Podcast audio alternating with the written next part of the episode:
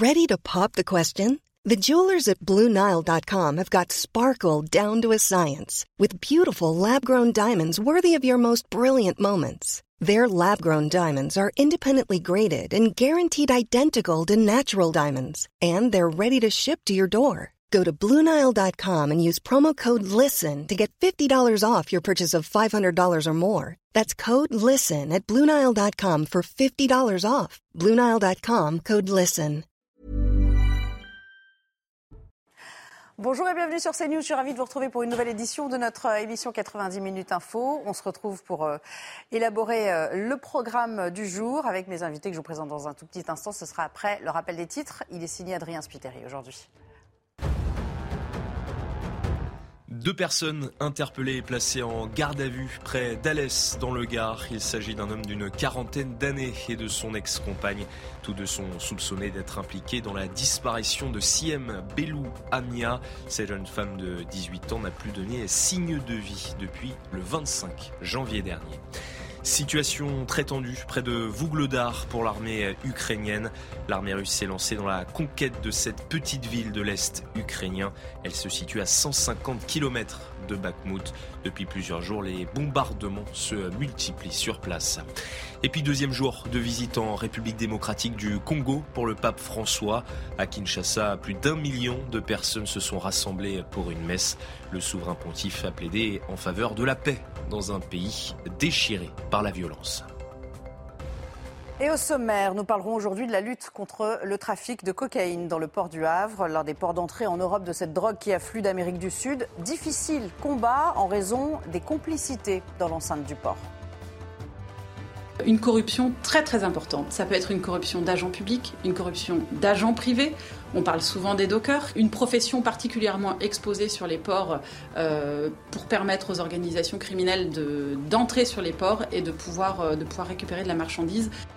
Parlerons aussi du RN à la manœuvre sur la motion référendaire. Mais que feront les autres formations politiques alors qu'on apprend que les Français, à 69%, sont favorables à un référendum sur euh, la réforme des retraites? J'invite l'ensemble des oppositions, évidemment, à voter cette motion référendaire. Pourquoi? Parce que cette motion référendaire, elle va permettre de déclencher un référendum. Enfin, il bénéficie d'un régime spécial et il n'est pas passé à la trappe dans la réforme. Les parlementaires doivent-ils d'ailleurs continuer à en profiter? Pourquoi en particulier vous mettez en extinction le régime euh, des élus du CESE, enfin des membres du CESE pour être précis, mais pas celui de l'Assemblée nationale et du Sénat? On ne peut pas demander, mes chers collègues, des efforts aux autres sans donner l'exemple soi-même.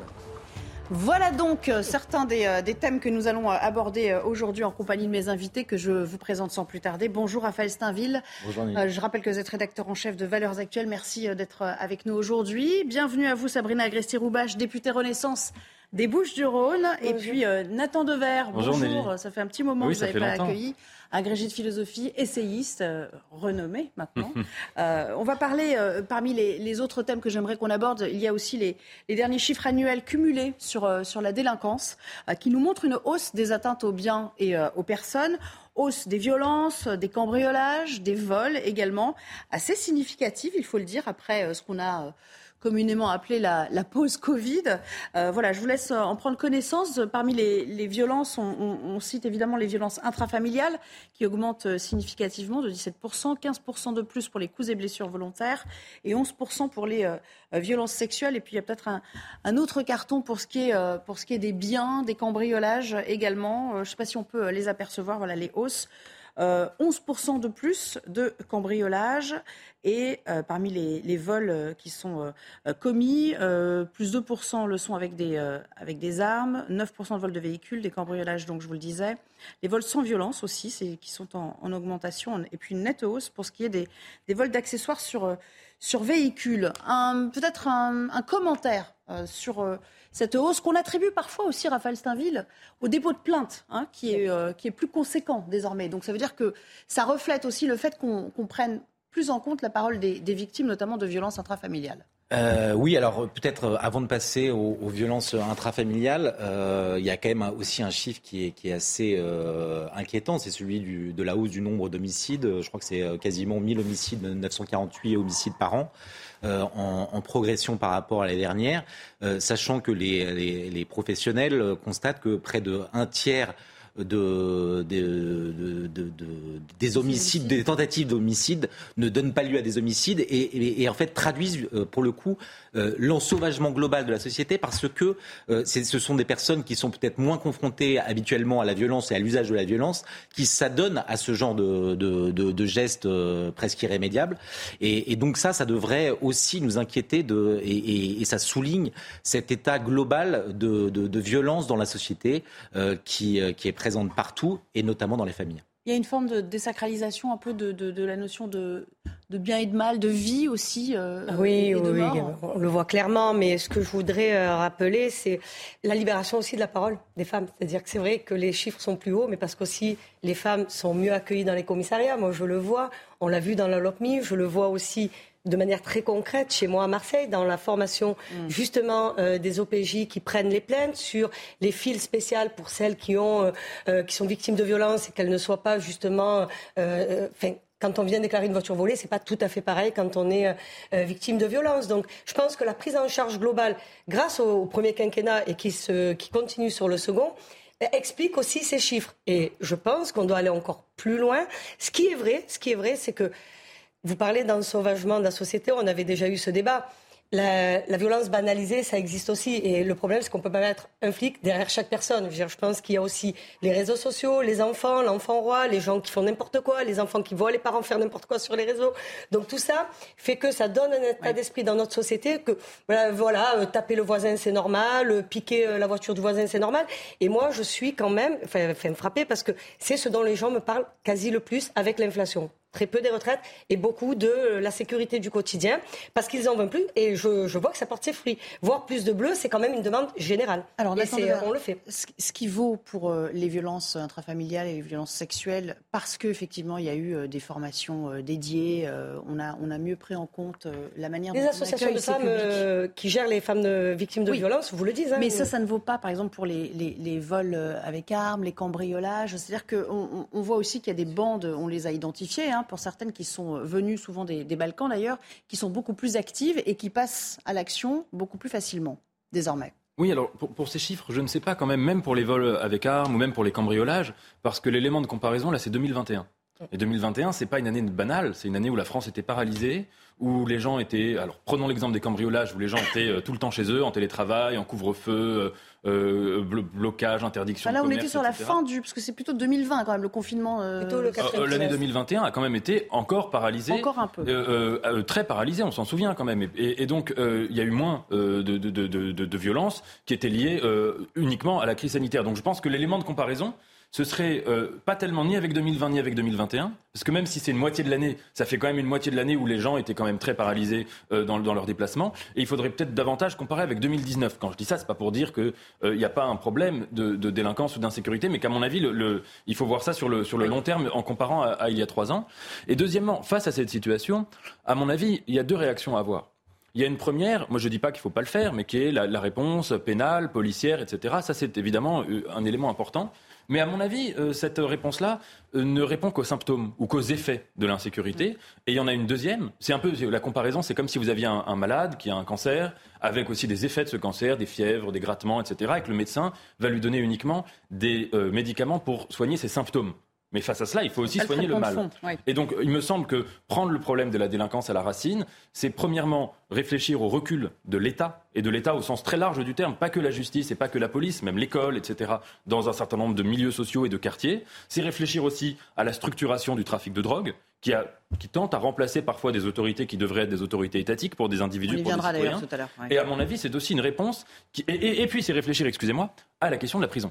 La prison, qui est aussi un lieu euh, qui fabrique euh, de la récidive, des mécanismes euh, d'enfermement dans, le dans, la dans la délinquance ou dans la criminalité. Et donc c'est aussi remettre en cause parfois même ce qu'on pourrait considérer comme un traitement contre la délinquance. Alors est-ce qu'il faut remettre en question bah, l'incarcération mais comme remède c'est que bien évidemment qu'il y a un problème sur la, sur la prison. Je ne suis pas sûr que ce soit celui que, qu'évoque Nathan Dever.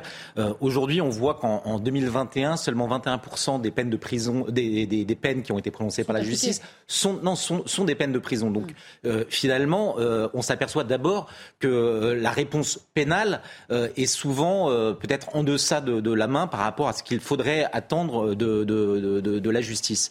après, on connaît le problème de la prison, c'est la, surpopulation carcérale, les efforts qui n'ont pas été faits dans la construction de prisons. tout ça rend peut-être difficile aussi la, réinsertion et, et, le, et ne fait qu'accroître le risque de récidive. Mais la prison reste encore une solution. Seulement aujourd'hui, on ne l'utilise que trop peu. Les peines euh, souvent ne sont, euh, ne sont jamais exécutés. Euh... On va pas dire que les peines ne sont jamais exécutées. Non, mais regardez, regardez, non, mais je, bien, bien évidemment que j'exagère, mais euh, regardez, toutes les peines de moins de deux ans aujourd'hui vous exonèrent d'un passage par la prison au, au, bénéfice de solutions, de solutions tiers, bracelet électronique et, et, autres. et ça n'empêche pas ces personnes sous bracelet électronique ou sous, sur, sous, sur, sous surveillance de commettre encore des, des Et puis il y, y, a la question des, des, constructions de places de prison. Il y en avait un certain nombre qui avait été promis sous le premier quinquennat, ça n'a pas été fait. on l'a reporté au deuxième. Non, mais après, je vais vous dire, tout le monde veut des prisons, mais personne ne veut qu'elles soient construites chez soi, donc euh, sur leur commune. Donc euh, pas de problème, bien sûr. Les États généraux de la justice, vous le savez très bien que ce sujet est pris en compte, la construction de prisons, plus de places de prison, mais aussi les peines. Moi, je vous rappelle que c'est quand même le deuxième quinquennat. Oui, ça, ce problème, il existait déjà au premier, il n'a toujours, oui, mais pas été réglé. Il n'est pas apparu pendant le premier. Enfin, vous me permettez. Mais vous dites qu'il y a des blocages au niveau des collectivités territoriales. Voilà, donc les collectivités, je, moment, il va peut-être falloir passer par la voie un peu coercitive aussi. Mais la culture de l'excuse, en même temps, ça suffit. Non, non, non, c'est pas la culture, pas du tout. Hein. Moi, je suis pas du tout dans la culture de, de l'excuse. Et vous voyez ce qui s'était passé au Campanule. Vous avez entendu parler de ça, c'est dans ma circonscription à moi. C'est les mamans qui, sont, qui ont interpellé tout de suite la police, et moi en premier, mais la préfète de police. On a agi, le problème a été réglé avec euh, les, habitants de cette résidence. Et ce n'était pas un quartier sensible. C'était une résidence tout à fait paisible où des, dealers ont essayé de s'installer. Mais pour vous dire quoi Qu'est-ce qu'elles ont demandé? Elles ont répondu à trois choses. Elles ont dit, la première chose, quand on a appelé la police, elle est venue. Quand on a demandé de l'aide, on a investi le quartier, la police a fait le siège de cette résidence au Campanule. Et la troisième chose, qu'est-ce qu'elles vous disent? C'est un peu aussi aux parents quand même de s'occuper de leurs enfants. Et à un moment donné, moi je l'ai toujours dit, je viens de là quand on a des parents quand même qui s'occupent à minima de leurs enfants, en général, on arrive à les gérer. Donc euh, voilà. Donc ce qu'elle disait, c'est il faut que la justice suive, mais il faut que les parents aussi soient responsables de leur. Je vous propose de, changer de thème. Vous l'avez un petit peu euh, abordé, puis j'en parlais dans le sommaire. On va euh, en venir à ce procès d'un trafic international de cocaïne qui s'ouvre aujourd'hui aux assises de Douai. six hommes sont accusés d'avoir été les acteurs de premier plan ayant permis le déchargement de cette drogue dans le port du Havre. La sortie de la drogue via la complicité de de dockers corrompus. Euh, c'est ce dont nous allons parler euh, dans ces dix dernières minutes. Bonjour Sandra Buisson, vous êtes à, à Douai. Qui juge-t-on au juste aujourd'hui? Eh bien, de l'avis d'une avocate de la défense, ce ne sont pas ceux qui tiennent le réseau, mais des courroies euh, de transmission. Ces six accusés, dont l'un est en fuite, euh, sont soupçonnés, vous l'avez dit, d'avoir travaillé à faire sortir de ce port du Havre une tonne trois de cocaïne et à envoyer aux Antilles près d'une demi-tonne de cannabis. Par 100, 200, 400 kilos, la drogue était cachée dans des sacs de sport, dans des containers qui contenaient des cargaisons tout à fait légales de cacao, de protéines animales ou de matériel agricole. Pour l'accusation, ce sont eux qui devaient faire sortir cette cocaïne du port, notamment en trouvant des complices parmi les dockers. Dans le box aujourd'hui, il y a par exemple Mohamed M, 31 ans, surnommé Crayon, le gestionnaire des sorties de stupéfiants selon l'accusation, avec deux de ses co-accusés. Lui reconnaît certains faits, comme avoir touché 100 euh, 000 euros pour trouver un chauffeur de grue pour déplacer un container. Comparaissant libre de son côté, Louis B répond selon l'accusation au surnom de Doudou et serait un intermédiaire incontournable pour recruter les équipes permettant de sortir la drogue. Lui nie toute implication dans les faits, mais devra expliquer euh, notamment son train de vie démesuré, un million d'euros de patrimoine, alors qu'il vit avec une pension euh, d'invalidité, puis signe des pressions et de l'omerta qui risque de toucher ce procès. Cet homme, cet accusé, a lui été enlevé et aspergé d'essence en 2017 pour une dette de 600 000 euros. Il n'a depuis jamais porté plainte. Elle a dévoilé le fonctionnement hein, de ces trafiquants, la manière dont ils opéraient. Oui, et des moyens d'ampleur ont été euh, mobilisés par la police judiciaire, des, géolocalisations, des écoutes téléphoniques et puis euh, des écoutes de cinq appartements euh, utilisés par ces accusés. Le socle de la procédure, même selon le président de la cour d'assises, de quoi mieux cerner l'organisation de ces trafiquants pour faire sortir cette drogue, soit en utilisant des dockers et des chauffeurs pour sortir les sacs du port, soit en demandant aux dockers de récupérer les sacs de drogue pour les placer dans un conteneur vide qui euh, était lui euh, sorti un peu plus tard avec des faux documents. Ou alors l'autre possibilité, c'était que les malfrats entrent eux-mêmes dans la zone portuaire avec la complicité de logisticiens du port. L'autre enseignement de cette enquête, ce sont les tarifs en vigueur dans ce genre de trafic. 75 000 euros pour autoriser une sortie du port, 50 000 euros pour bouger un conteneur avec une grue. L'enquête qui a aussi euh, démontré l'organisation d'échanges cocaïne contre cannabis avec les Antilles en renvoyant de la résine de cannabis cannabis aux Antilles où la drogue n'est pas produite et donc vaut très cher contre de la cocaïne qui là-bas vaut peu car elle est facilement accessible depuis ses lieux de production en Amérique latine. Alors, vous restez avec nous. Je reviens vers vous pour euh, aborder euh, encore euh, un, autre sujet, un autre sous-thème de ce procès, mais j'aimerais quand même faire réagir nos, invités.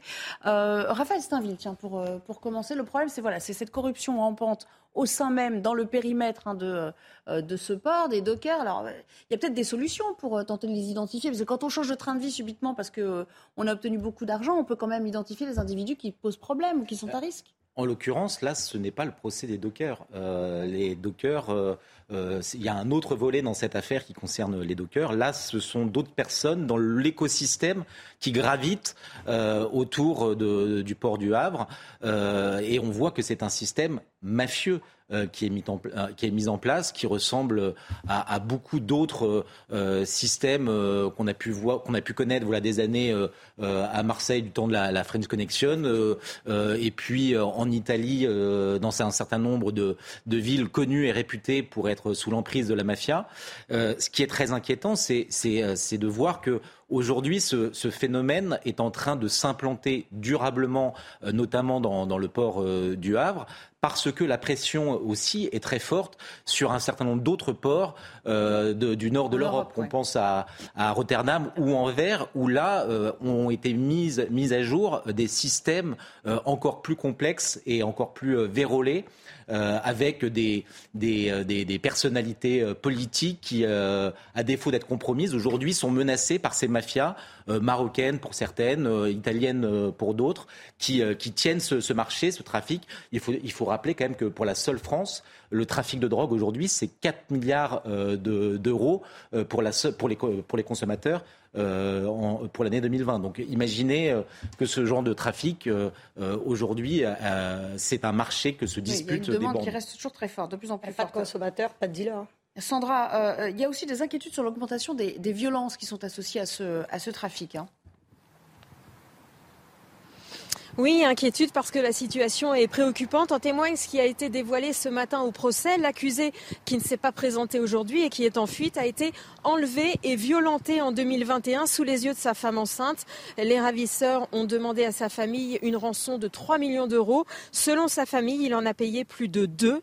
Autre euh, affaire euh, touchant à ce dossier, euh, celle d'un autre mis en examen qui lui a été tué donc en juin 2020 sans que l'on sache pour l'heure si cette affaire est liée aux faits jugés ici. Ça a figé la ville du Havre, m'a confié une avocate spécialisée euh, dans ces dossiers. C'était la première mort en marge d'un trafic de stupéfiants.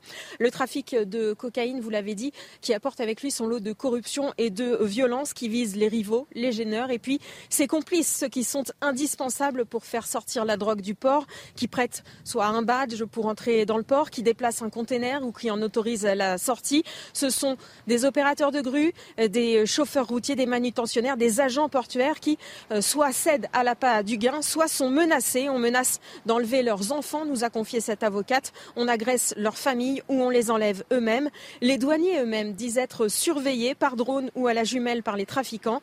Et pour le procureur du Havre, on n'en est pas encore à l'attaque à l'arme lourde comme à Anvers récemment, mais le danger guette. Merci beaucoup, euh, Sandra, pour toutes ces précisions. Nathan Devers, est-ce que c'est une question de moyens ou c'est une question de meilleure affectation des moyens et de de meilleur ciblage, parce qu'ils ne sont pas des milliers non plus à opérer dans ces ports. De la même manière, quand on dit la drogue euh, transite par les Antilles ou par la Guyane, il n'y a pas 10 000 avions qui, qui arrivent en France chaque jour. On a parlé, vous savez, de ces, de ces machines qui screenent, là, le nom m'échappe, mais bon, bref. Les scanners. Vous voyez, les scanners, merci. Pour, pour tenter de, localiser dans, le, dans les intestins ce genre de drogue. Il y a quand même des moyens à notre disposition, mais il y a peut-être un manque de volonté politique aussi. Je pense que Raphaël tout à l'heure a dit un mot très important, c'est le mot de mafia. Le principe de l'autorité mafieuse, c'est que quand elle décide euh, de, braver, de défier euh, l'autorité de l'État, euh, de toutes les manières, elle finit par le faire. Ça, fonctionne parce qu'il y a de la corruption, parce qu'elle se réinvente. la mafia, c'est une sorte de, micro-État ou de parodie d'État qui se réinvente en permanence et qui a toujours un coup d'avance et qui a des, une faculté d'adaptation incroyable. Roberto Saviano, j'avais eu une, fois la chance de le rencontrer, il m'avait dit si on veut vraiment comprendre l'avenir de l'Occident, il faut s'intéresser à la mafia italienne parce que ce sont Évidemment, on n'est pas en Italie euh, du Sud, mais parce que ce sont des mécanismes qui tendent à se reproduire. Il y a deux choses que j'aimerais dire. Premièrement, c'est qu'évidemment, ce n'est pas qu'un trafic économique. La mafia, c'est un pacte faustien qui prend des individus et ça s'achève soit au tribunal, soit euh, dans le sang, mais il n'y a pas d'autre alternative. Et puis, surtout, qu'il y a sur le sujet une immense hypocrisie. Quand on parle surtout de la cocaïne, qui est euh, un trafic qui concerne une sociologie quand même très privilégiée, parce que ça coûte très cher euh, de, de, de, de, consommer de la cocaïne, euh, s'il y a de l'offre, c'est qu'il y a de la demande, et qu'il y a énormément de demandes en France. On pourrait d'ailleurs réfléchir au fait que la France est un des pays où on se drogue le plus, au sens large du terme, pas seulement des ça substances. Ça se banalise hein, d'un point de vue des classes sociales quand même, c'est pas que les privilégiés. La, la cocaïne, ça concerne aussi en grande partie une sociologie très privilégiée, peut-être pas que, mais quand même en partie. Donc je pense qu'il faut avoir le courage d'ouvrir un débat sur les drogues, de se dire, moi je n'ai pas d'argument hygiéniste par exemple, j'estime, je, je n'en consomme évidemment pas, mais j'estime que euh, ce n'est pas un, problème en soi de consommer, euh, de faire du mal à sa propre santé. Et donc, si des gens veulent se faire du mal à leur santé, c'est leur, sujet. Je pense que ça peut relever des libertés. Mais en tout cas, qu'il y a cette hypocrisie-là d'avoir une demande qui est explosive, et puis euh, souvent venant de gens qui sont les premiers à condamner le fait qu'il y a de l'insécurité dans des quartiers liés à leur propre consommation de drogue. Donc, à mon avis, ce cercle vicieux doit, être, doit être pensé avec du surplomb. Sabrina Agressé-Roubache, vous le rejoignez C'est-à-dire qu'il va falloir avoir une vision un peu transversale Oui, oui, parce que ça serait assez simpliste que de dire il y a les gentils euh, d'un côté. Mhm. Là, pour le coup, euh, euh, je pense qu'il faut avoir une, vision plus globale. la chose est, ce qui, et ça je le sais, puisque je suis marseillaise, je suis née, moi, sur le, sur le Vieux-Port, donc sur les docks. évidemment que s'il n'y a pas de corruption, s'il n'y a pas de corrompus, il n'y a pas de corrupteurs. C'est ça en fait la réalité. La réalité, c'est que mais tous les dockers ne sont pas des corrompus. Il y a les menaces, les pressions. Vous savez, les élus, heureusement que maintenant on a pris en compte tout ça par rapport aux élus, c'est-à-dire sur la haute autorité, la transparence de la vie publique. Mais ils sont de partout. Ils sont de partout. Et de partout où il y a de l'argent, ils y seront. Et moi, ce que je crois, vous savez, moi j'ai une vieille référence, c'est Al Capone à un moment donné, il faut taper au portefeuille. Et c'est pour ça que je crois beaucoup aux services fiscaux, c'est-à-dire, justement, comme vous disiez, mais ils ne peuvent pas voir que les gens ont changé de niveau de vie. Mais bien sûr, maintenant, avec les réseaux sociaux, on le voit. Mais ça ne veut pas dire que rien n'est fait. Euh, vendredi dernier, avec Gabriel Attal, nous avons fait une séquence aux douanes. Là, c'était sur euh, le trafic illégal de contrebande donc, de cigarettes où c'est des milliards pareils euh, qui, qui, disparaissent et qui sont là, mais qui sont très nocifs pour la santé. Et là, pour les classes les plus pauvres d'entre nous. On va s'interrompre quelques secondes parce que Éric Dorilmatel nous a rejoint pour parler euh, de réforme des retraites. Tiens, dans sa chronique éco, c'est parti. Regardez votre programme avec pharmazone.fr. Le confort de commander en ligne en soutenant votre pharmacie. Bonjour Eric. Alors aujourd'hui, vous êtes intéressé à ceux qu'on appelle les non-salariés qui ne sont pas concernés par euh, la réforme des retraites à proprement parler. Est-ce qu'il y a beaucoup de monde? Ça concerne beaucoup de monde? Ça représente du monde. Il y a 3 millions de personnes hein, euh, qui sont indépendantes, euh, qui cotisent à la CIPAV, hein, ils savent ce que c'est.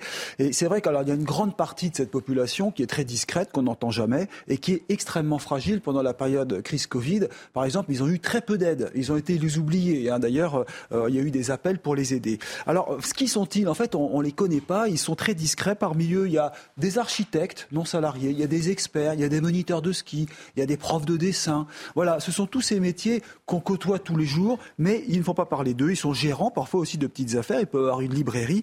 Et alors, ce qui est incroyable, c'est que quand on découvre leur régime, ils ont une cotisation fixe, même s'ils n'ont pas de revenus. Par définition, un prof de dessin, bah, c'est variable les revenus, hein, c'est en fonction des clients, mais ils payent quand même une cotisation sans savoir ce qu'ils auront au final, parce que ça incarne vraiment ces métiers avec des fameux trous dans la raquette. Hein, c'est pas des métiers fixes où on a un revenu tous les mois qui est le même.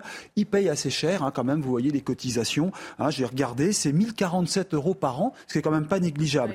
Alors ensuite, bah, ils seront pas concernés par la réforme des retraites minimum. Vous savez qu'on parle du fameux 1200 euros, parce que pour le toucher, il faut une retraite à taux plein. Et eux, allez voir comment ils vont faire pour avoir leurs 172 trimestres.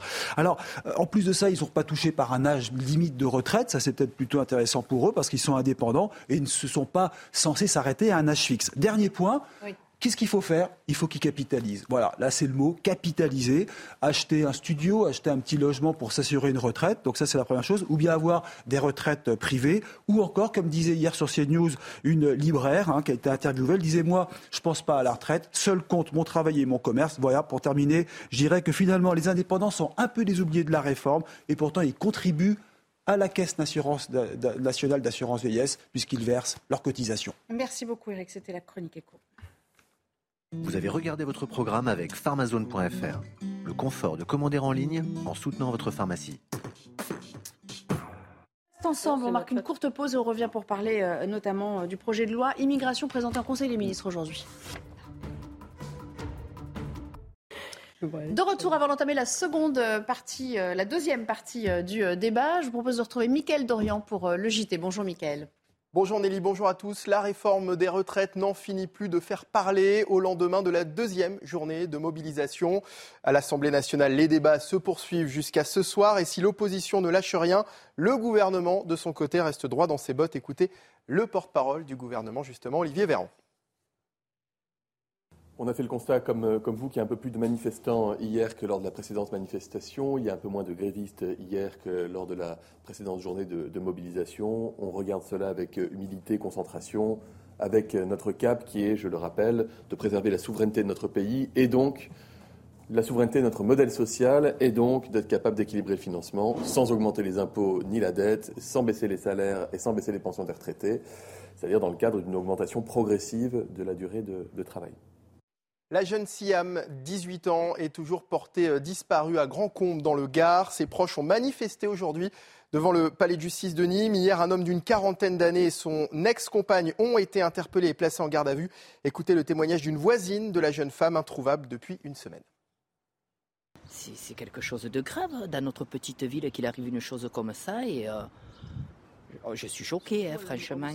Et puis voilà, quoi, c'est des gens qu'on connaît beaucoup, euh, que tout le monde les connaît à la Grande Combe, c'est des gens qui n'ont jamais eu de soucis, c'est des gens bien, quoi. Euh, même la petite, et puis là, d'un coup, qui disparaît comme ça, euh, nous, on est choqués, la population Grand Combienne est choquée de ce qui se passe.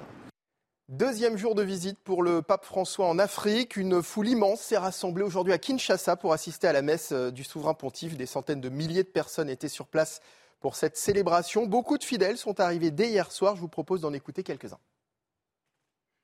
De voir aujourd'hui le pape François venir au Congo avec tout ce qui se passe dans notre pays, des conflits par-ci, par-là, conflits politiques, tout ça, ça ne marche pas. Donc nous devons seulement, les papes devaient venir. En tout cas, dans un Makas, puisque comme le la bonne personne, c'est la deuxième fois, puisque Jean-Paul II, dans 80, dans mon 85, dans mon présence qui bénédiction dans Zahir à l'époque. Au Canada, à présent, une province expérimente actuellement la dépénalisation des drogues dures. Désormais, la possession de petites quantités plafonnées à 2,5 grammes de certaines drogues ne constitue plus une infraction pour les personnes majeures. Dépénaliser pour mieux contrôler, c'est le pari de la province canadienne de Colombie-Britannique. La cocaïne, l'héroïne et la MDMA sont notamment concernées. Écoutez la réaction des habitants. Oui, je pense que c'est un pas dans la bonne direction. Évidemment, je crois que la légalisation totale serait mieux. La légalisation signifie que vous pouvez écrire des lois, vous pouvez le contrôler. Je pense que beaucoup moins de gens souffriront d'overdose, les gens pourront obtenir de l'aide. J'ai l'impression que c'est très difficile de se faire une opinion à ce stade. Je pense qu'il y a probablement une raison pour laquelle ils ont décidé de le faire. Et je pense que comme tout sujet, il y a du pour et du contre Le Royaume-Uni connaît actuellement sa plus importante journée de grève de la décennie. Écoles fermées, trains à l'arrêt, guichets de certaines administrations baissés. 500 000 Britanniques sont appelés à descendre dans les rues pour réclamer de meilleurs salaires face à une inflation record dans le pays. Le sujet de Maëva Lamy. Des rails presque déserts, avec seulement un train en circulation. Le Royaume-Uni tourne au ralenti en raison d'une grève dans plusieurs secteurs, les transports ou encore la fonction publique. Rishi Sunak, nous voici, on a besoin que nos payes soient augmentées. Principale revendication, des hausses de salaire pour compenser l'inflation. Elle atteint 10,5% dans le pays. Les fonctionnaires ont eu la plus faible augmentation de salaire de notre économie. 2% alors que l'inflation est à deux chiffres, les gens en ont assez. Le milieu scolaire est lui aussi très mobilisé, avec environ 300 000 enseignants en grève et des perturbations dans 23 000 écoles. Le secteur dénonce des conditions de travail de plus en plus difficiles. Les écoles n'arrivent pas à recruter, les enseignants ne restent pas dans la profession. C'est une combinaison toxique de surmenage et de sous-rémunération. Des actions dans un contexte de crise plus globale au Royaume-Uni. Selon les dernières prévisions du Fonds monétaire international, le pays sera en 2023 la seule puissance économique majeure à subir une récession. Et puis cinéma pour terminer avec la sortie aujourd'hui d'Astérix et Obélix, l'Empire du Milieu 2 et avec Guillaume Canet qui s'offre pour ce film un casting 5 étoiles. Gilles Lelouch, Vincent Cassel, Jonathan Cohen, Marion Cotillard ou encore José Garcia. On regarde tout de suite un extrait c'est quoi Obélix On mange trop de viande. Qu'est-ce que tu veux manger d'autre, toi Des légumes. Des légumes Des légumes Hein De ça et des filles Des légumes J'ai besoin de votre aide. Rassurez-moi, vous savez où c'est la Chine, quand même Ouais. Pourquoi faut-il toujours qu'on vienne nous demander de l'aide à nous Non et non. Moi, je suis d'accord. J'ai rien en ce moment. Pourquoi parler quand on peut voler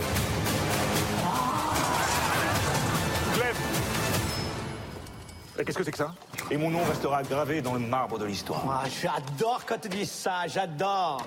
Ah, tu le dis bien, le dis bien.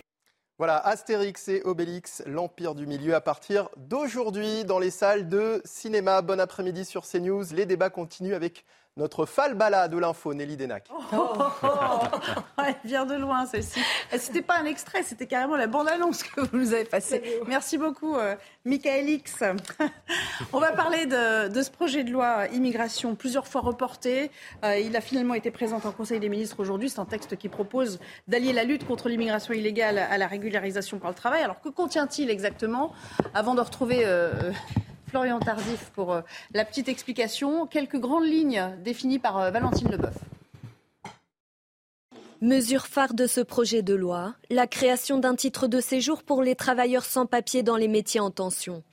Il sera valide un an et concernera les travailleurs en situation irrégulière déjà présents sur le territoire.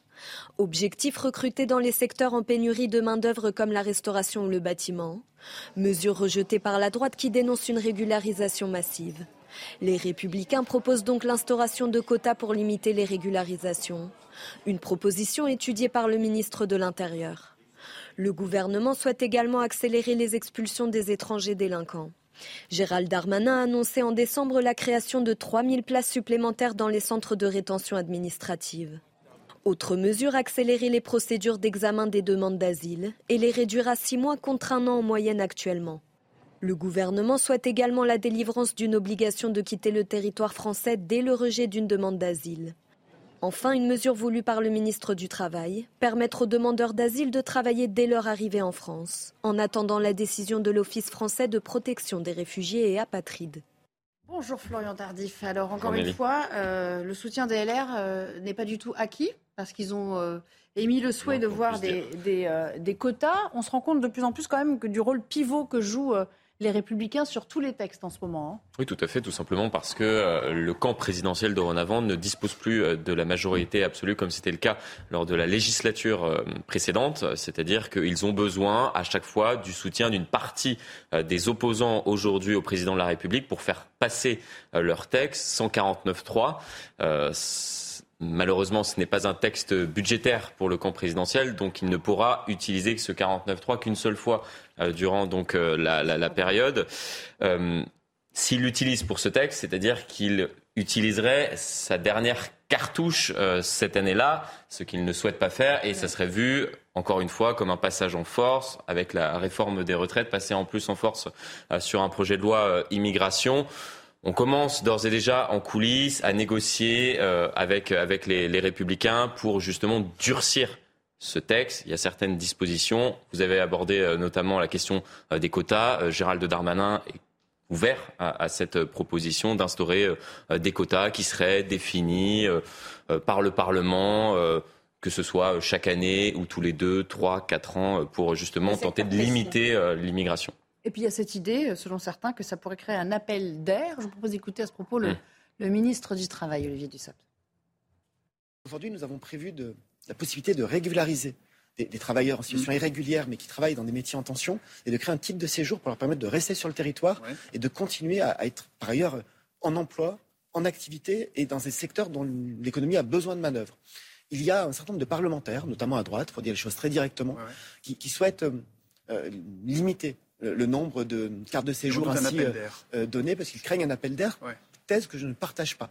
Sabrina Agresti-Roubache, pas de risque que ça euh, entraîne un afflux euh, massif de candidats au voyage Non, parce que ces titres de séjour déjà concernent ceux qui sont déjà sur le territoire et qui travaillent déjà. C'est juste euh, de, de rendre légal le travail en réalité. On le sait tous, on en a parlé dans les arrières cuisines, dans plein de métiers. Je pense que c'est des choses importantes de remettre dans le, si je puis dire, dans le droit chemin des gens qui ne demandent qu'à travailler dans des métiers en tension où là, en réalité, ils ne trouvent pas preneur justement, comme on dit, euh, ben, euh, par les, Français de nationalité française. Donc, non, moi, je suis extrêmement favorable. Et la deuxième chose, c'est euh, les, les, OQTF, par exemple, refus de, de, droit d'asile vos OQTF.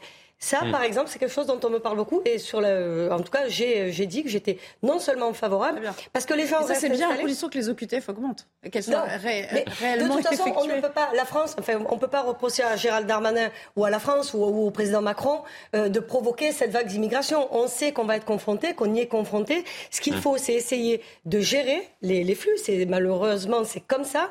Euh, durcir les lois sur les passeurs, 15 ans d'emprisonnement par exemple dans la loi asile-immigration, et surtout d'éviter de, que lorsqu'il y a un refus d'asile, de droit d'asile par l'OFPRA ou la CNDA, à un moment donné, qu'on puisse expulser immédiatement, parce qu'après les gens s'installent, font leur vie, rencontrent des gens. Donc moi, je, je pense que cette loi, bien sûr, est amenée à être non seulement améliorée amender, être enrichi, mais euh, en tout cas, on est sur la bonne voie. En tout cas, c'est euh, une vraie remontée de terrain. Et en tout cas, c'est une conviction. Raphaël Stainville, est-ce qu'il ne faut pas aussi peut-être tout simplement rendre ces métiers plus attractifs pour, euh, pour les Français qui, qui n'exercent pas aujourd'hui? Ça, je pense que c'est déjà une première, une première chose, mais j'aimerais quand même répondre à, à, Madame la députée parce que vous me faites sourire quand vous. Ah, je suis content de vous. Non, mais quand vous, quand vous de manière, je pense, un peu naïve ou, ou faussement naïve, vous, vous assurez les yeux dans les yeux que ce ne sera pas une filière d'immigration supplémentaire. Non, vous le savez euh, euh, regardez, euh, l'année dernière, enfin, ce sont les chiffres 320 000 titres de séjour pour, pour cette année,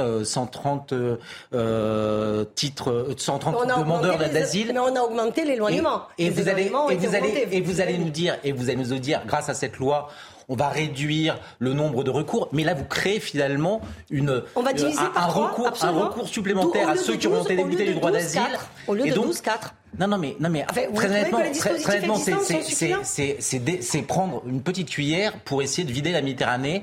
Euh, honnêtement, moi, vous savez très bien. Moi, je suis une grande optimiste et ce que je connais, ce que je crois, c'est que là, on parle quand même d'être humain. Mais, vous parlez non, mais, non, mais d'accord, vous parlez, mais on parle.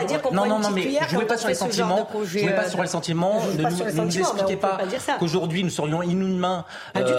Je trouve qu'on est un pays d'accueil. Pensez aussi à un certain nombre de vos contemporains, de vos voisins, de vos administrés, à vos parents qui aujourd'hui qui souffrent euh, aussi de cette immigration incontrôlée. Le problème, c'est que c'est un problème français, mais c'est un problème européen. Aujourd'hui, les frontières européennes ne sont pas tenues et la, la, la mission de Frontex euh, aujourd'hui est toujours aussi mal définie.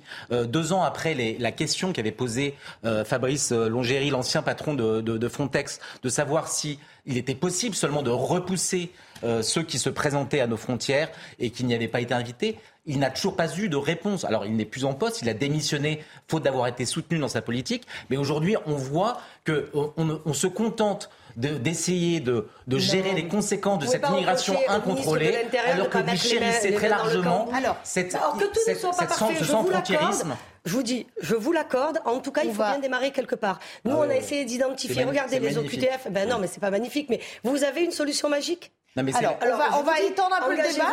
Il y a, Nathan Dever, Nathan Dever qui attend son tour. Nathan, au fond, est-ce que cette loi, elle est dictée par une sorte, une forme de, de fatalisme ou euh, par euh, un principe de réalité qui, euh, qui nous frappe et que voilà à un moment donné ou les deux.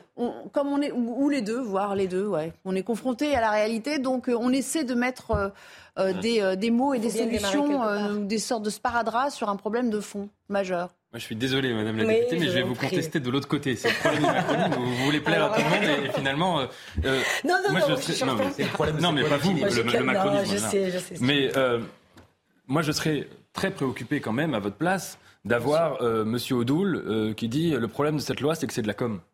Euh, en général, quand même. Ah, moi, je me base parti... pas sur Monsieur Odoul pour euh, savoir Non, non, mais c'est un symptôme. C'est un symptôme. C'est-à-dire que c'est. Si vous avez Monsieur Odoul comme. Non, non, mais le Rassemblement national. C'est un symptôme, c'est-à-dire, et c'est un symptôme très clair quand même, que quand le Rassemblement national, la seule chose qu'il trouve à redire, c'est globalement cette loi, euh, du point de vue du Rassemblement national, va dans le bon sens. Euh, c'est les bons constats, tout est très bien, mais euh, bon, c'est un peu modéré, c'est un peu nuancé. Euh, ils vont pas à fond, nous, on serait plus radicaux. En gros, c'est à peu près la réponse. Ce diront de Moi, je trouve ça très problématique. Bah. Quand M. Darmanin dit le, cette loi, ça va être super, elle va expulser plein de. de, de il n'a pas dit ça, non. Si, il l'a dit dans Le Parisien. donc, pour vous répondre, que, dicte cette loi? Moi, à mon avis, c'est une loi purement managériale. C'est-à-dire que le macronisme, c'est l'observation des courbes de sondage hein, dans la population. La population se droitise, voire s'extrême droitise. Le macronisme s'aligne. Me semble-t-il, si on vivait dans une période où globalement on assistait à un phénomène culturel, au contraire, euh, pro-immigrationniste, le macronisme ferait sans doute une loi dans l'autre sens. Alors la question que ça pose, la question que ça pose, non, je suis pas sévère. Euh, limiter les recours, euh, dire qu'on veut faire quoi? Enfin, je sais pas. Alors, alors non, mais alors, je pose juste une question. Oui. Deux questions.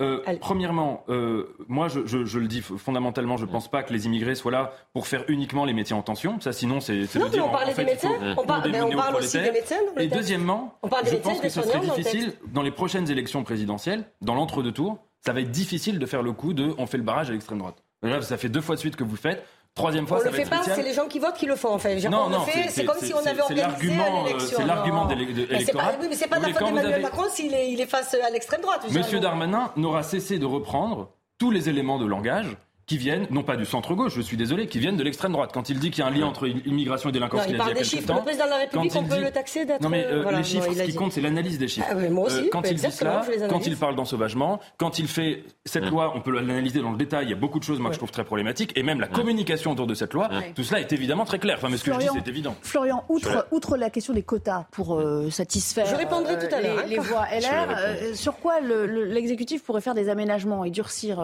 le texte à la marge? Sur un certain nombre de, dispositifs. Par exemple, il y a cet examen de, français qui est euh, proposé, réussite à cet examen de français euh, qui conditionnerait. Hein. Euh, alors, ce, qui est, nouveau, c'est la réussite à l'examen qui est nouveau. ce n'est pas participer à des, à des cours de français pour obtenir un titre de séjour, c'est réussir un examen de langue en l'occurrence. On demande examen également au, sein des, des, sénateurs de droite la réussite d'un examen civique également pour avoir une certaine notion de, de, la nation et de la République. Voilà, ce sont des, dispositions comme ça à la marge. Mais pour répondre à, Nathan Dever, je suis à la fois d'accord et pas d'accord avec lui. Je suis d'accord sur le fait, non, mais je suis d'accord sur le fait que effectivement Emmanuel Macron droitise son, projet tout simplement parce qu'il a compris que euh, la France s'était droitisée ces dernières années. mais c'est des sujets qui remontent, Florent. Point-là, bien évidemment, je le rejoins et je suis d'accord avec ce point-là. Comment peut-on dire aujourd'hui, avec la réforme des retraites par exemple, que euh, Emmanuel Macron ne devrait pas tenir compte de l'opinion globalement dans le pays, alors même qu'on est en train de lui reprocher l'inverse eh sur la réforme des retraites, c'est-à-dire de ne pas tenir compte de l'opinion euh, du pays. Donc c'est-à-dire que forcément, si le pays se droitise, il faut aussi écouter euh, cela. Donc c'est pour cela que je suis pas d'accord avec ça. Non, juste un mot, c'est qu'il y a quand même quelque chose qui est quand même très étonnant, c'est que d'un côté, vous avez l'échiquier politique qui est très divisé sur ces questions d'immigration, mais euh, les électeurs de gauche de la France insoumise notamment, sont tout aussi préoccupés par ces questions d'immigration et demandent également, alors même que leurs représentants sont très éloignés de ces positions, mais demandent un durcissement de ces lois. Je suis. Je peux répondre à ça oui, complètement d'accord, je le vois tout le temps. Moi, je voulais juste dire un petit point. En effet, moi, je pense que l'immigration, c'est pas une question de droite c'est pas une question de gauche. Il y a des réponses, d'analyse qu'on peut faire des deux côtés. Et notamment, on va être dans une période, dans les prochaines décennies, va y avoir de plus en plus de mouvements migratoires. Bah mais je pense que la, réponse, je caricature un peu pour aller vite, mais la réponse entre guillemets de gauche, c'est d'estimer qu'à ce problème international, il faut avoir des réponses internationales et pas des réponses qui relèvent de la politique intérieure. Et ça, on, pourrait d'ailleurs en discuter. merci beaucoup. On va changer de thème. On va pas revenir au, euh, psychodrame lié au, tirage au sort de la motion. Euh, référendaire euh, d'opposition finalement retenu. Mais est-ce que cela pourrait euh, entraîner maintenant dans le processus parlementaire? Et on va en parler avec vous, Elodie Huchard. Bonjour. Euh, on va pas se mentir, il y a peu de chances qu'elle soit votée, hein, cette motion référendaire du, du RN, déjà parce que c'est jamais arrivé, je crois, sous la cinquième. Et puis, on sait que le président a le dernier mot en la matière, privilège de ce système présidentiel de, de la cinquième. Mais qu'est-ce qui pourrait se passer quand même dans les jours à venir? Eh bien, Nelly, vous disiez qu'on n'allait pas revenir sur le psychodrame, mais quand même, finalement, c'est ce psychodrame aussi qui permet que la situation soit beaucoup plus facile pour la majorité. Il y avait euh, deux motions référendaires hein, qui étaient euh, déposées. D'abord celle de la NUP, c'est celle du Rassemblement national qui donc a été tirée au sort. Et encore aujourd'hui, je peux vous dire qu'on en parle beaucoup à l'Assemblée euh, nationale. Et surtout, ce qui va arranger la majorité, c'est que la NUPS ne veut pas voter une motion référendaire qui viendrait du Rassemblement national. Alors pourquoi elles ont été déposées? Parce que le but, d'abord, c'est de ralentir le texte. On suspend l'examen du texte à l'Assemblée nationale et on le soumet à un référendum. Et puis surtout, c'est un moyen pour les groupes parlementaires ici de montrer qu'ils savent qu'ils ont l'opinion publique avec eux. Plus on parle euh, avec les députés, plus ils nous citent des sondages montrant à quel point plus le gouvernement parle, plus les Français sont contre la réforme. Ce sont les mêmes arguments qu'on retrouve dans la bouche de Mathilde Panot ou de Marine Le Pen, comme quoi elles se sont mises d'accord euh, au moins là-dessus. Et puis surtout, il y a tous ces examens de procédure et on voit aussi pourquoi le texte traîne, parce que finalement la majorité, certes, elle reste relative, mais on voit bien que les oppositions n'arrivent pas à s'entendre. Et puis on le rappelle, c'était quand même inédit qu'on soit obligé de tirer au sort, une décision qui a été prise un petit peu à l'improviste. Alors elle satisfait la majorité. Un cadre de la majorité me disait tout à l'heure, sinon on va avoir la queue devant la présidence pour déposer en premier. Ça va ressembler au Black Friday. On le rappelle quand même, hein, cette motion référendaire qui sera donc débattue lundi 6 février par Marine Le Pen. Merci beaucoup, Elodie, pour toutes ces précisions. Et puis, je vous propose de prendre connaissance de ce sondage. Euh, c'est ça pour CNews, euh, euh, qu'on a obtenu donc aujourd'hui et qui montre que 69% euh, des euh, personnes interrogées euh, sont pour un référendum sur la réforme des retraites. Quand on regarde dans le détail, si on veut affiner un petit peu les chiffres en fonction des sympathies politiques, on voit qu'à gauche, c'est encore plus marqué. Hein, Total gauche, vous voyez, pour à 77%. au centre, voilà, bon, c'est un petit peu plus équilibré. Et puis à droite, 69%, 31% contre. C'est donc conforme euh, au, global. Euh, ce qui veut dire aujourd'hui, euh, Raphaël Steinville, qu'il y a une responsabilité électorale pour, pour la NUPS d'aller dans le, dans le sens de cette motion référendaire. Sinon, ah, ils ne seront pas en conformité avec ce qui votent pour vous eux. Faites, vous faites bien de poser la question parce que c'est précisément ce que Jean-Luc Mélenchon euh, disait le matin même euh, du dépôt de cette euh, motion de, de En supposant que ce serait la leur qui serait retenue. Exactement. Et il mettait au défi les partis d'opposition de signer cette motion. Et là, ce faisant, on voit tout le, toute la tartufferie finalement de, Jean-Luc Mélenchon et, la, NUPS qui préfèrent ne pas se mêler finalement aux voix du, du, Rassemblement national plutôt que de servir les intérêts de ceux qu'ils sont censés représenter, à savoir voir euh, les, sympathisants de, de, de, la, NUP, de la France Insoumise, euh, même du Parti Socialiste, qui aujourd'hui, sur les retraites, sont euh, plus que partagés, enfin, ils sont, ils sont très, très majoritairement opposés à cette réforme et qui ne verront pas cette motion soutenue.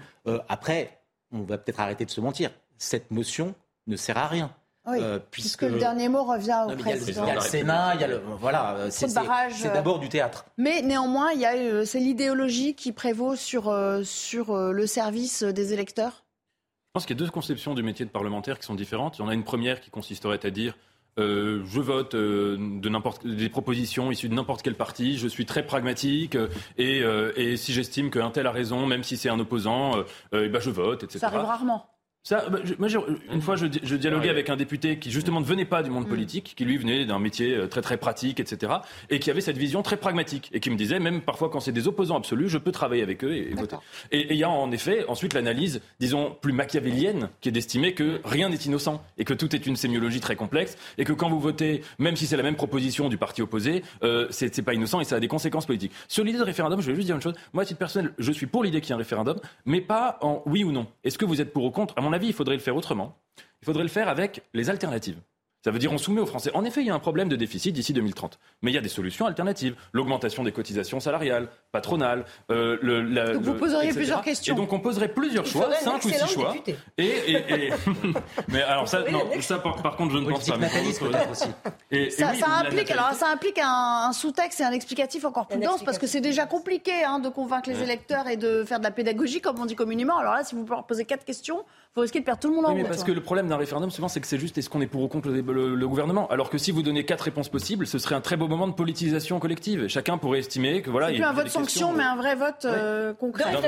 Allez, une, dernière réaction. Ben, ils sont à la hauteur, euh, la, NUPES, de ce que j'ai toujours dit. Ce sont les députés, ça dépend. Ça dépend si ça sert leur, leur idéologie ou pas. Donc même si ça va contre. Regardez ce qu'ils ont fait avec l'affaire Katnens leur électorat de femmes, ils ont osé remettre Katniss au centre du jeu. Donc c'est euh, pire que la tartufferie, c'est de la trahison. Et ils préfèrent quand même euh, s'opposer au RN par, euh, par je sais même pas trop quoi, par, par voilà, en disant ben nous on votera pas avec le RN, plutôt que de servir quand même leurs idées, puisqu'ils l'ont fait sur le sur le, le SMIC à 1600 euros, euh, ils ont préféré faire passer la PPL corrida. Donc voilà.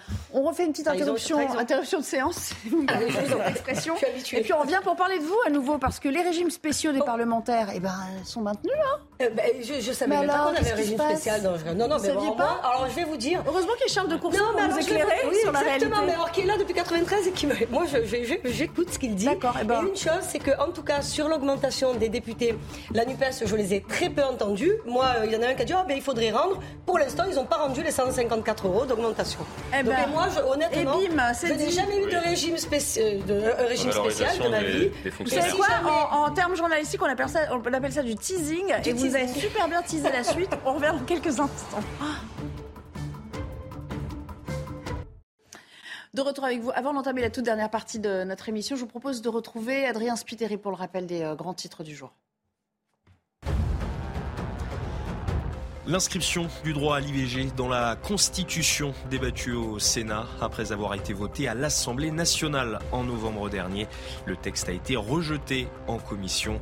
Philippe Basse, sénateur LR, a proposé une nouvelle version du texte. Il substitue la notion de liberté à celle de droit.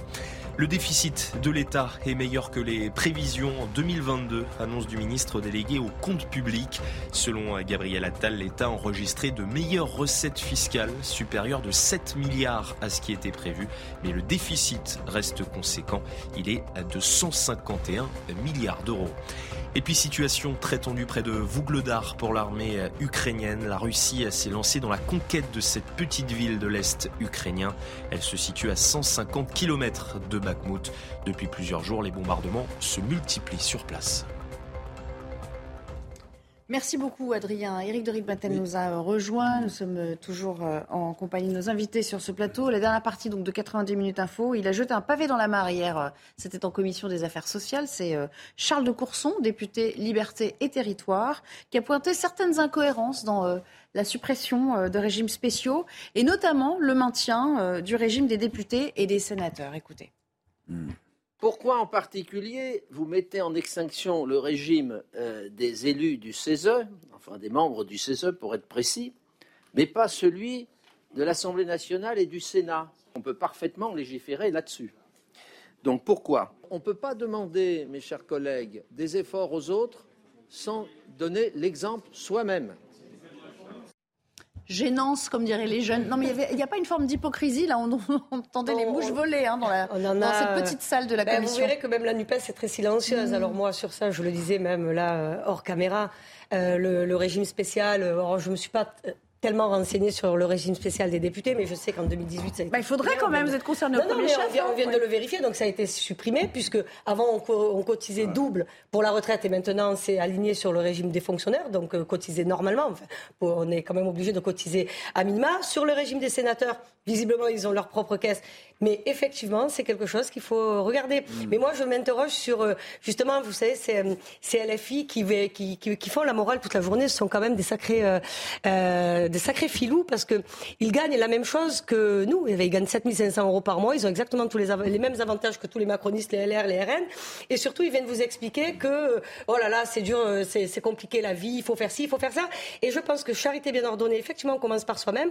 Et je rappelle quand même, et je crois que c'était Antoine Léaumont qui l'avait dit, il faut rendre absolument l'augmentation, vous savez, les fameux 4% des fonctionnaires dont les députés ont bénéficié. Il avait proposé de les rendre. Et il me semble que chez lui, personne n'a soulevé et ils ont fait, ils ont sifflé en l'air et ils ont regardé et ils les ont encaissés. Éric de Rimaten, vous êtes penché sur la question, ça donne quoi ce régime spécial bah, Il faut dire déjà le CESE, c'est le Conseil oui, le CESE, exactement. Il faut rappeler ce que c'est. C'est la troisième assemblée qui n'a pas un rôle considérable. Elle n'a pas le poids de l'Assemblée nationale et du non, Sénat. Non, c'est mais pas alors c'est vrai que ça a été un peu revu le système pour l'Assemblée nationale, mais bon, il y a quand même cette retraite. Euh, je donne le chiffre 604,38 euros par mois euh, si on passe 5 ans à l'Assemblée. Donc ça, c'est pour, euh, euh, les députés qui, je rappelle, sont 577, si je ne me trompe. Et alors le Sénat, là, qui est encore un peu plus mieux loti, disons, pour rester correct. Donc il faut rester 6 ans au Sénat, hein, c'est le mandat. Et là, c'est 2190 euros de garantie de retraite. Voilà, c'est ce que vous disiez. On est quand même bien loin des 1200 minimum promis par l'État. Alors oui, bien sûr qu'il y a des explications. D'abord, ils sont moins nombreux, ils sont 348 au Sénat. Ils cotisent, ils ont, ils ont des, des, caisses qui coûtent plus cher en termes de cotisation. Et puis, bon, euh, c'est leur système. Hein, voilà, ils ont une caisse à eux, elle est bénéficiaire. Après tout, ils font ce qu'ils veulent. Mais par exemple, s'ils sont. Je vous rappelle que c'est Charles de Courson hein, qui parle de ça. C'est pas un député LFI qui va nous dire Salut, euh, il faudrait peut-être toucher. Vrai, euh, bah oui. Mais qui bah s'est souvent démarqué d'ailleurs. Hein, Charles de Courson, il est toujours un peu en marche. Il jette les pavés dans la VAR. non, mais moi, ce que j'aimerais savoir, c'est. bon, ils cotisent pour leur mandat, mais par exemple, s'ils sont professions, ils ont des professions libérales, ça, s'ajoute bien sûr, aux autres bah, on est d'accord. D'entreprise, enfin, ben, tout ce que j'ai travaillé avant, moi je suis rentrée dans la vie politique à 46 ans. Tout ce que j'ai travaillé avant, on ne peut pas le mettre à la poubelle. J'ai cotisé, j'ai travaillé dur. Donc, Et donc après, qu'est-ce qui se passe? On fait une moyenne? Comment ça se passe? Pour toucher cette retraite, ah bah, il suffit de passer, de faire votre mandat, de siéger. Et vous l'avez quoi qu'il arrive? Absolument, quoi qu'il arrive. Euh, Par mois, comment justifier ça auprès des Français aujourd'hui, Nathan Devers bah, Est-ce que vous trouvez que c'est quelque chose qui, qui, brouille le message de ce que veut. De, de, L'idée qu'on se fait de nos parlementaires qui sont censés défendre nos intérêts? Mais qui finalement on défend les leurs aussi. Bon. Mais non, on, travaille 7 jours sur 7, 24 heures sur 24. Hein. Moi je suis corvéable à merci. Hein, donc, ah, je euh, précise, il a raison. Il faut se faire l'avocat du diable. C'est une fois à la retraite qu'on touche cette somme. Hein. C'est pas une fois qu'on quitte la. Voilà, c'est pas une fois qu'on quitte la retraite. Je ne rentrerai pas dans, à mon avis, ce qui est un argument démagogique de dire que les députés ou les parlementaires gagnent trop. Pour, parce que même, à supposer même que cet argument soit vrai, euh, l'effet de cet argument, c'est toujours la dévaluation du politique. C'est-à-dire, plus on passe du temps à s'énerver sur les salaires des politiques, moins on regarde les salaires euh, qu'on peut gagner dans le privé qui sont euh, mirobolants.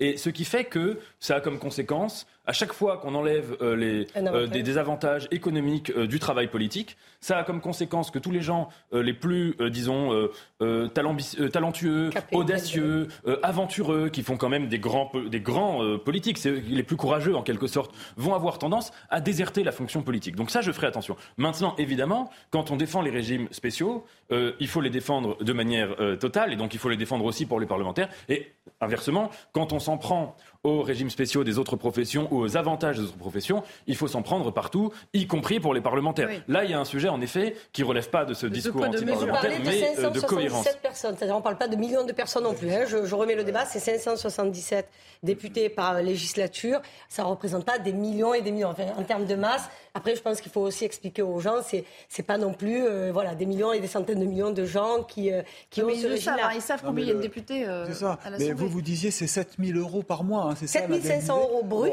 et donc même M. Ruffin, il l'a. Monsieur Ruffin, Monsieur Bompard, Monsieur Léaumont. Il la touchera. Non, non, on parle là de. de non, on parle du salaire brut, pardon, l'indemnité. mais après il y a les autres avantages, il y a d'autres avantages. Je peux vous les donner, non mais moi. Mais la question que pose Charles de Courson, elle se comprend euh, non pas euh, à l'échelle de, la réforme du régime des retraites, mais euh, précisément parce qu'il évoque la suppression des avantages de, ceux qui, étaient membres du CESE.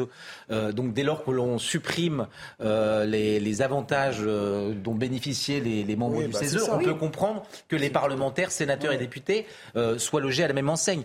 Mais il reste qu'ils auront toujours leur retraite de sénateurs qui, et de, de députés et de parlementaires qui viendra s'ajouter. Mais regardez, regardez, M. Mélenchon, il a quand même fait sa fortune en étant élu.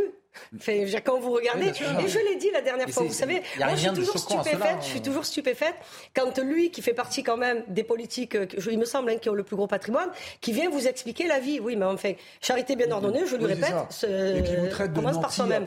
Voilà. et, ils utilisent, et je vais vous dire, les taxis de la même manière et les voyages en première, parce que moi je peux tout vous expliquer sur ça. Moi qui viens, moi j'étais, j'avais une petite boîte, chef d'entreprise d'une petite, je vous promets que j'avais pas tous les avantages que les députés ont, mais qui se justifient aussi Les trajets gratuits sur, euh, sur le rail, la SNCF, c'est gratuit. SNCF, les avions, ils, ils utilisent tout. Ils les mangent au restaurant du 8e au resto gastro, ils vont pas manger au snack tous les jours. Hein. ça, c'est ce qu'ils disent aux autres, mais dans la réalité, vous les croisez tous au 8e. Donc, euh, à un moment donné, moi, voilà, je, moi, ça balance, ça, balance. Et il faut que leurs électeurs le sachent, hein, parce que je crois pas qu'ils sachent. Ceux qui viennent, en tout cas, à l'Assemblée, euh, ils, travaillent. Ils travaillent, et c'est ce que je viens de dire. C'est très marrant de pas être chez soi. Je viens de vous dire tous les députés. C'est pour ça que de dire que les députés, mais là, toutes les couleurs confondues, du En passant par les macronistes, en passant par LFI, c'est vrai. On travaille énormément. Quand je vous disais je, c'est on. C'est 7 jours sur 7, 24 heures sur 24. On peut vous appeler à n'importe quel moment, vous solliciter sur n'importe quel sujet. Je ne dis pas qu'on ne les mérite pas ou qu'ils ne les méritent pas. Je dis juste qu'ils doivent l'assumer. Merci. Bah voilà, c'est le, mot de conclusion. On s'interrompt quelques secondes et puis on revient pour reparler euh, des syndicats qui sont revigorés après la mobilisation d'hier et ils ont déjà annoncé deux nouvelles dates de euh, manifestation. On verra si, euh, cela prend et on verra aussi que le gouvernement reste inflexible tout en faisant mine de, de comprendre. Le "je vous ai compris" de Gabriel Attal, on l'entendra tout à l'heure. 16h48 dans 90 minutes euh, info, nous avons encore un thème de débat à vous euh, soumettre. On va parler de ces syndicats qui sont revigorés euh, avant deux nouvelles journées de mobilisation. Elles auront lieu les 7 et 11 février prochains. Et puis on le sait, l'exécutif reste inflexible sur la question des 64 ans. Écoutez quelques réactions. Moi, j'appelle le gouvernement ce matin. J'appelle le gouvernement à dire arrêtez de, rester droit dans vos bottes. Discutons et, entendez que cette mesure d'âge, elle est pas du tout acceptée. Elle est rejetée. Vaciller sur les certitudes, non, parce que nous savons que cette réforme est nécessaire. Elle est nécessaire parce que le, système ne, tient pas aujourd'hui. Et puis je vous propose aussi d'écouter euh, Gabriel Attal qui euh, dit avoir euh, compris le sentiment des Français. Il faut non seulement entendre, mais comprendre le message qui est passé à l'occasion de ces mobilisations. Moi, j'ai un profond respect pour les Français qui prennent de leur temps, une journée, pour aller faire valoir leurs convictions et en l'occurrence euh, ici euh, leur euh, opposition à une réforme. Vous les entendez, mais est-ce que vous les écoutez Il y a des inquiétudes, il y a des doutes. Évidemment qu'on les écoute, Léa Salamé. Vous savez, moi je me déplace chaque semaine partout en France pour faire des réunions publiques avec des Français directement, pas des militants politiques, mais pour échanger. Parfois la discussion est difficile, mais moi je pense qu'il faut toujours être au contact et toujours être dans l'échange et puis entendre ce qui est, ce qui est exprimé. Cette dernière phrase quand même, entendre ce qui est exprimé, c'est un peu ça donne un peu l'impression qu'on vous a compris, mais euh, causer toujours, ça nous intéresse. Mais non, mais le projet de loi arrive la semaine prochaine. Il va être, euh, et c'est ce qui est prévu. Et je pense que si il va être voté. Il va être voté, en tout cas, il va être amendé, il va être enrichi. Même moi, euh, je suis dans la major, j'ai des idées sur les carrières hachées des femmes, sur les seniors. Donc, je, je pense, alors non seulement Gabriel dit juste, bien sûr, ne pas écouter le, terrain, c'est être, enfin, c'est vraiment penser qu'on vit dans un autre monde. Après, on a une conviction, cette réforme est nécessaire. On sait très bien que le système ne tiendra pas. On en parlait un petit peu avant plateau, avant, euh, voilà, pendant la caméra éteinte. Mais je suis pas une spécialiste des retraites. Mais moi, ce que je sais, je sais compter. Je sais très bien que si à un moment donné, on ne demande pas aux gens de travailler un peu plus, même si c'est très difficile, mais prendre en compte la pénibilité, les carrières chez des femmes et tout, tout ce qui peut contenir de, de très sensible. On est capable de le faire, on l'a fait. Et sincèrement, le temps du débat va servir à ça en séance. Euh, je suis allée, par curiosité, regarder un peu les amendements de mes collègues euh, de la NUPES. Bon, ben, c'est des amendements d'obstruction. Il manque une virgule, un point, un tiré. Rien de très constructif. Donc moi, je suis plus pour qu'on amende et en écoutant encore une fois le terrain. Moi, quand on me parle des retraites, je sens pas une agressivité extrême, mais par contre, une inquiétude, c'est vrai, les petites retraites. Parce que c'est pas ceux qui vont arriver à 3 ou 4 000 euros par mois euh, euh, à la retraite qui sont inquiets, c'est ceux qui auront des petites retraites. Et puis, 85% du SMIC brut, donc ça fera un net sur 1200 euros pour les, euh, euh, les, les, plus petites pensions, c'est une avancée. On ne peut pas dire non plus que tout est à prendre et à jeter à la poubelle. Moi je, moi, je me méfie quand même de ceux qui disent Ah oui, non, mais il ne faut pas, il n'y a qu'à Faucon. Non, mais ils ont qu'à déposer des amendements intelligents, constructifs et justement qui écoutent le terrain. Le problème, quand même, le problème malgré tout, c'est que Gabriel Attal, euh, il, est, il est habile, il est astucieux, il présente bien, mais il dit l'inverse d'Elisabeth Borne, qui elle est aux commandes et est la première ministre. quand elle met quasiment fin au débat, alors certes, les le débat parlementaire va s'ouvrir et les, et les amendements seront possibles. Mais, elle a raison mais, mais euh, honnêtement, mis à part, mis à part euh, euh, discourir et faire de la communication, les Français n'ont pas l'impression, les, Français n'ont pas l'impression que ce gouvernement aujourd'hui soit prêt à discuter de quoi que ce soit. Moi, j'ai l'impression, j'ai l'impression, j'ai l'impression que cette réforme des retraites, elle a été faite par des hommes pour des hommes. Vous évoquez, euh, vous évoquez les femmes et le, parcours des femmes. Honnêtement, euh, elles sont malmenées. Euh, non, moi, non, je... ne peux pas vous laisser. Non, ah bah, faites-moi la, démonstration du contraire. Faites-moi la, démonstration. Faites-moi la démonstration du contraire. Ben, sur les trimestres pris en compte pour les femmes. Ben, non, mais ça compte quand même. Si, si, si, ben, si, ça compte. Non, mais il va falloir, il va falloir, il va falloir. Non, mais là, il va falloir qu'il y ait des aménagements sur les femmes, puisque à droite, dans les rangs même de la majorité, on dit il y a quelque chose qui améliorer. Je le répète. Et moi-même, je suis en train de travailler sur des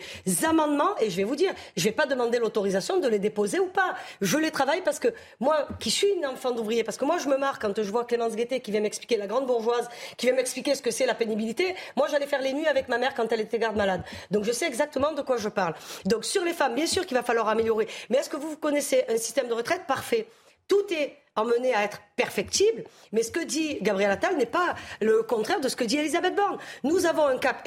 le président a fixé un cap. En fait, c'est quand même très bizarre de. C'est le visage souriant d'un gouvernement qui est aujourd'hui très largement inflexible. Le texte et là, vous, aux inquiétudes, aux vous angoisses. Le, le, texte tel qu'il est présenté. Est-ce qu'eux, ils ont bougé Est-ce qu'eux, ils ont bougé sur les 60 ans Est-ce qu'eux, ils ont fait des avancées Est-ce qu'ils ont donné quelque chose Rien. Ils n'ont rien cédé sur rien. Le texte tel qu'il est présenté là en l'état, vous le voteriez?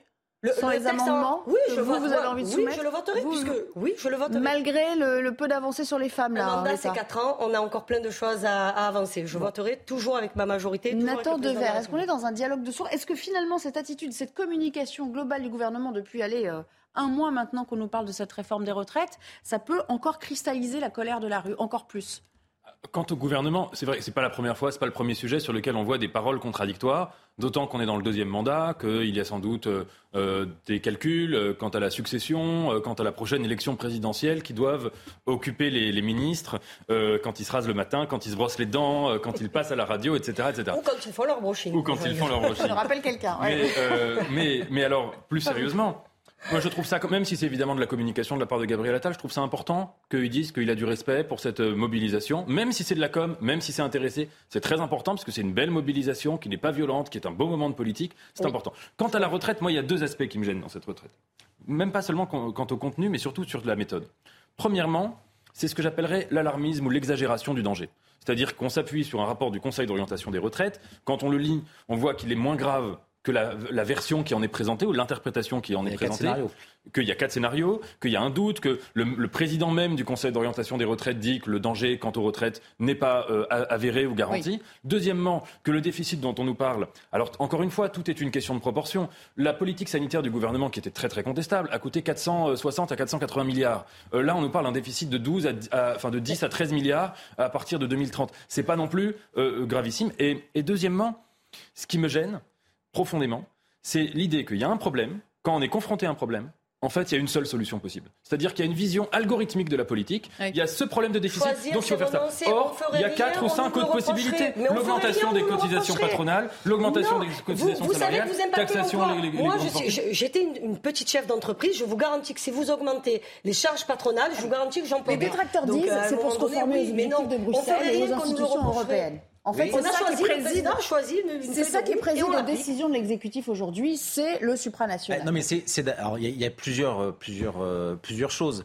Euh, ça, ça, fait partie des recommandations de, de Bruxelles qui insistent pour que la France. recommandations. J'ai bien dit recommandation, je, n'ai pas dit que c'était une obligation, mais c'est une recommandation de Bruxelles, c'est écrit noir sur blanc. Euh, et, et euh, Emmanuel Macron, faute d'avoir fait un certain nombre de réformes, euh, va bien devoir un peu lâcher du lest. Après, il y a quelque chose qui est, qui est quand même important de dire, et peut-être que vous me contesterez ça, mais le fait est que celui, le, le, meilleur détracteur de cette euh, réforme des retraites, c'est Emmanuel Macron lui-même, qui en 2010, de 2019 expliquait qu'elle serait injuste, ça serait injuste de faire cette réforme des retraites. Le monde a changé. Si, non, non, non. Si, si, si, on n'avait pas résolu le problème du chômage des seniors. Et aujourd'hui, non, non, non, mais c'est pour ça que le texte doit être absolument amélioré. Merci. Si on avait commencé par ça. Allez, le sablier, le sablier, c'est vidé. Je suis désolée, c'est tout le temps qu'il nous restait dans un instant. C'est Laurence Ferrari. C'est trop passionnant. Mais c'était très bien. Vous reviendrez bien sûr pour euh, le nouveau match euh, de 90 minutes info. Dans un instant, nous cédons la place à Punchline, Laurence Ferrari, et retour ici sur ce même plateau à 15h30 demain. Excellente soirée sur notre antenne.